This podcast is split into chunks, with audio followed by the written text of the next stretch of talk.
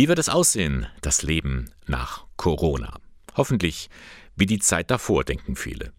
Manche geben auch die Hoffnung nicht auf, dass wir was gelernt haben durch diese Pandemie und unseren Lebensstil ändern. Und dann gibt es Leute, die sich diese Fragen gar nicht erst stellen. Die müssen einfach schauen, dass sie irgendwie über die Runden kommen, weil das Geld vorne und hinten nicht reicht, sagt Hans Wiesner von der Caritas Kreisstelle Eichstätt. Bei ähm, Menschen, die eh schon am Limit gelebt haben und immer so über die Runden gekommen sind, bei denen ist natürlich eine Einkommensbuße, wie es jetzt im Rahmen der Corona-Entwicklung war, sehr dramatisch. Das heißt also, die Spielräume sind ausgereizt und kleinere oder mittlere Zahlungsverpflichtungen können da einen ganzen Haushalt quasi aus den Fugen heben. Der Schuldnerberater für den Landkreis Eichstätt stellt aber auch fest, die Corona-Krise hat gerade bei den Menschen zu einer Überschuldung geführt, bei denen man nicht damit gerechnet hätte. Betrifft hauptsächlich Personen, den Personenkreis, der in der Gastronomie beschäftigt war, also sprich halt Bedienungen zum Beispiel. Die haben natürlich mit erheblichen Einkommensbußen zu rechnen.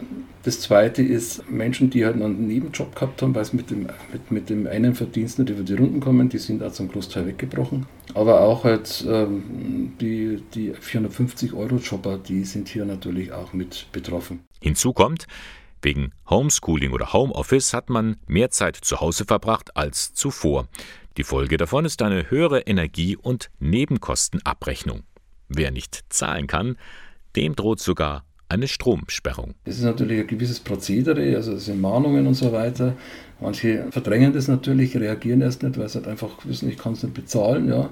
Dann äh, wird es halt immer vehementer, dann wird halt diese Stromsperre angekündigt.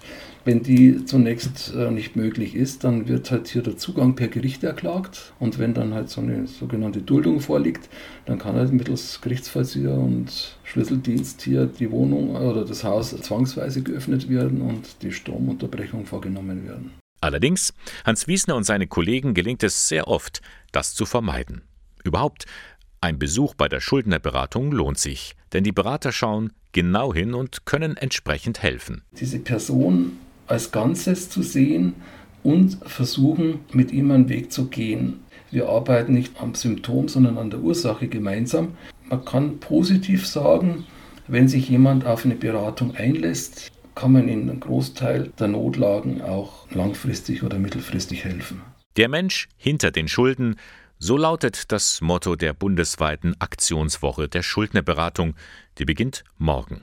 Mit dieser Woche soll einmal mehr gezeigt werden, die Schuldenfalle kann jeden treffen. Also Überschuldung kann halt irgendwo auch durch Lebensereignisse, Scheidung, Trennung, Tod von Ehepartnern und so weiter, Krankheit, kann natürlich auch Menschen äh, betreffen, die zunächst halt vielleicht gar nicht so in dem Klientelraum äh, sind. Sagt Hans Wiesner. Er ist Sprecher der fünf Schuldner- und Insolvenzberatungsstellen des Caritasverbandes Eichstätt und die machen alle mit bei der bundesweiten Aktionswoche der Schuldnerberatung.